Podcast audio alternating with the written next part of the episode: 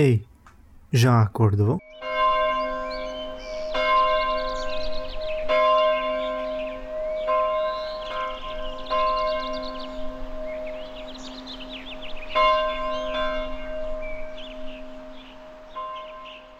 Olá, bom dia para você. Esse é o episódio 25 da terceira temporada. Significa que faltam apenas cinco episódios para a gente terminar essa temporada que começou com a ideia de falar sobre pinturas, bem nessa inspiração de olhar para ela e dizer o que ela representa para nós, para mim no caso, mas para você também aí que está ouvindo, para você exercitar também essa ideia de olhar pinturas e falar sobre elas, principalmente agora que é muito raro a gente poder ir no museu. E para mim foi uma experiência muito legal porque também é raro eu ir no museu. Era raro eu ir no museu porque é tudo longe aqui em Florianópolis, então muito difícil eu ir e, enfim, é o que acontece com a vida. E com isso eu consegui ter mais contato com obras de arte, me conectar mais com isso. E então, se você quiser ouvir aos episódios anteriores, é só entrar no meu site jonathanholdorf.com.br ou holdorf.com.br, o link leva para o mesmo lugar. Lá tem todas as minhas fotos, uh, ilustrações, desenhos, pinturas, uh, tudo isso. Uh, tem também cursos de fotografia, exercícios de fotografia, as minhas fotos e pinturas para decoração e também tem o link aí na descrição de cada episódio se você quiser apoiar esse podcast de alguma forma, seja só com um valor simbólico de um cafezinho, tá valendo, mas se não puder, não é obrigatório. É essa a coisa mais legal. Nada é obrigatório, o podcast continua sendo de graça. E então vamos lá, porque hoje eu tenho aqui a pintura que você vai ver o título dela, porque eu não vou tentar traduzir aqui na hora, que é sempre um, uma coisa difícil traduzir essas coisas na hora. Mas é, vou fazer parece que a, o título é tipo as brincadeiras ou eh, enfim de um porque eu fui tentar? As brincadeiras de um uh, caminha, uh, caminhante solitário. Viu como não dá certo? Do René Magritte Ma, Magritte. Difícil né Vamos falar sobre ela, que é muito melhor do que eu tentar ficar falando os títulos, porque nessa temporada o que eu mais passei foi vergonha tentando falar os títulos. Ainda bem que não tem tanta gente que ouve. Se você é no futuro e tá ouvindo e esse podcast por algum motivo ficou famoso, é isso aí que tem pro momento. Essa pintura é de 1926, eu tô repetindo mais uma vez o mesmo pintor que eu falei em episódios anteriores porque as pinturas dele são muito interessantes e são pinturas que eu gosto muito de ver. Elas têm um visual e um estilo e um simbolismo muito legais. Na outra vez eu falei sobre uma que ele pintava um pássaro e a referência era um ovo.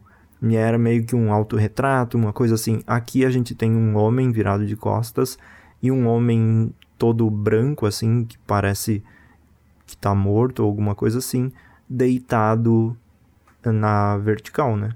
Então a gente tem um homem caminhando em direção a uma paisagem com uma pontezinha lá no fundo, tem umas árvores, o cenário é bem sombrio, parece que vai chover, do lado tem um riacho iluminado pela luz que resta do sol.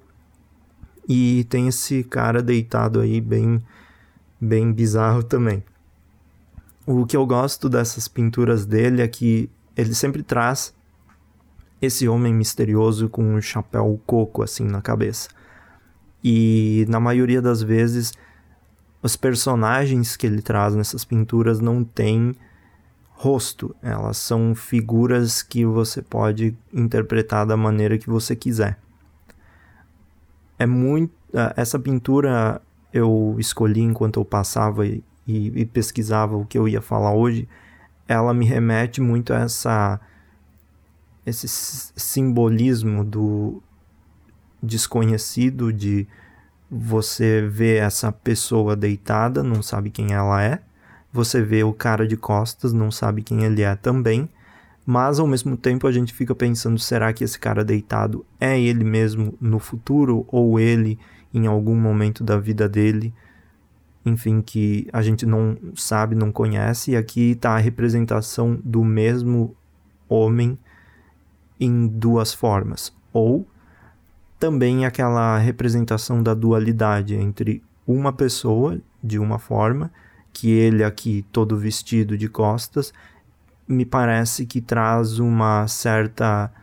Ele esconde a, a, esconde o que ele tem, então ele usa chapéu, ele usa um casaco enorme, ele está virado de costas, significa que ele não está se deixando olhar, enquanto aqui a gente tem um outro embaixo totalmente livre e esse é como se fosse o a versão original dele. Então a gente pode fazer uma comparação com a vida, com, com a gente mesmo, porque nem sempre, em todos os momentos, a gente consegue ser totalmente quem a gente é. Então, se no trabalho a gente se comporta de um jeito, em casa a gente se comporta de outro, e são sempre máscaras, sempre uh, roupas diferentes que a gente veste para determinados momentos.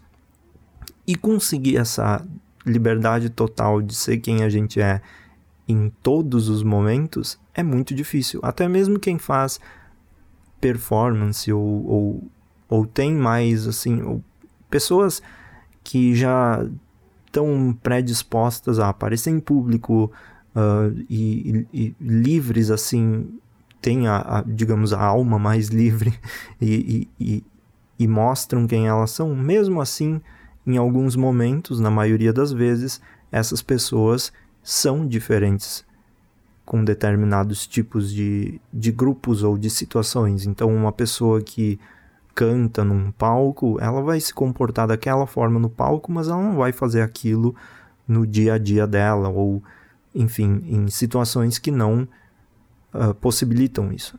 Então, eu vejo como isso, é uma dualidade total, enquanto de um lado a gente tem o cara vestido sei lá, indo para o trabalho, indo fazer alguma coisa, ele não é totalmente ele.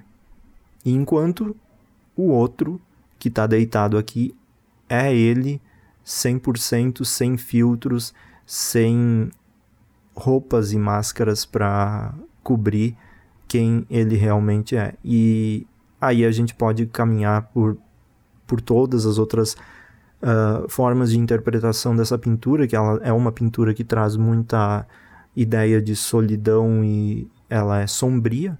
Então essa, essa coisa bem sombria da pintura também remete a essa obscuridade assim da da nossa própria personalidade que muitas vezes vem carregada com outros problemas como ansiedades e, e coisas do tipo e para mim, essa é uma pintura que remete bem isso, é uma pessoa escondida que está escondendo todas essas essas dificuldades dessa pessoa que precisa superar isso.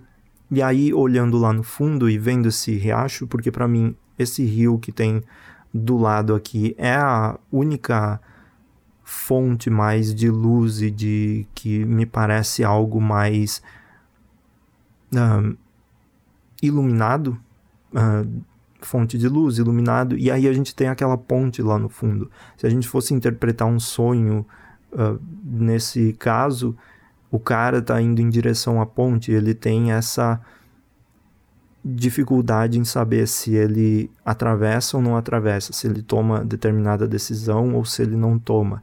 Então, enquanto um está inconsciente, deitado, não tomando essa decisão, o outro está indo em direção a essa ponte ele precisa entender se consegue cruzar a ponte ou não, saindo desse mundo da escuridão e finalmente penetrando em outra realidade, uma realidade talvez que seja melhor para ele.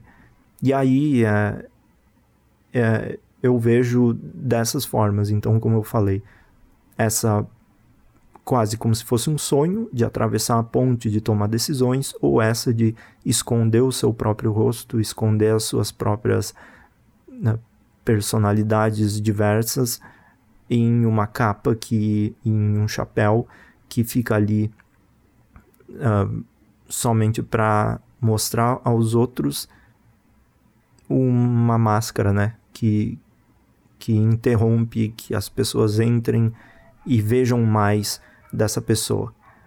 Mas. E ó, os cachorros latindo lá atrás, lá fora, quer dizer. É, é, o que tem, né? Essa hora parece que é sempre, sempre isso. Mas eu vou encerrar por aqui hoje, porque eu acho que eu consegui em pouco tempo tirar o máximo que eu podia dessa. Uh, dessa pintura e eu gostei muito dela, por isso que eu, eu escolhi. E é isso. Muito obrigado por ouvir esse episódio de hoje. Eu te espero no próximo. A temporada está no fim, eu já tenho uma ideia para a próxima. Espero que funcione, não vai ser a mesma coisa que foi essa, porque eu sempre tento mudar um pouco. Mas vai ser na base disso, mas ao mesmo tempo não. E você vai ficar sabendo uh, mais sobre isso no episódio 30, quando a gente conversar sobre a próxima temporada, que já virou uma tradição aqui. Sempre no episódio 30 a gente conversa sobre o futuro. Mas é isso, muito obrigado por ouvir. Eu te espero no próximo e até mais. Tchau, tchau.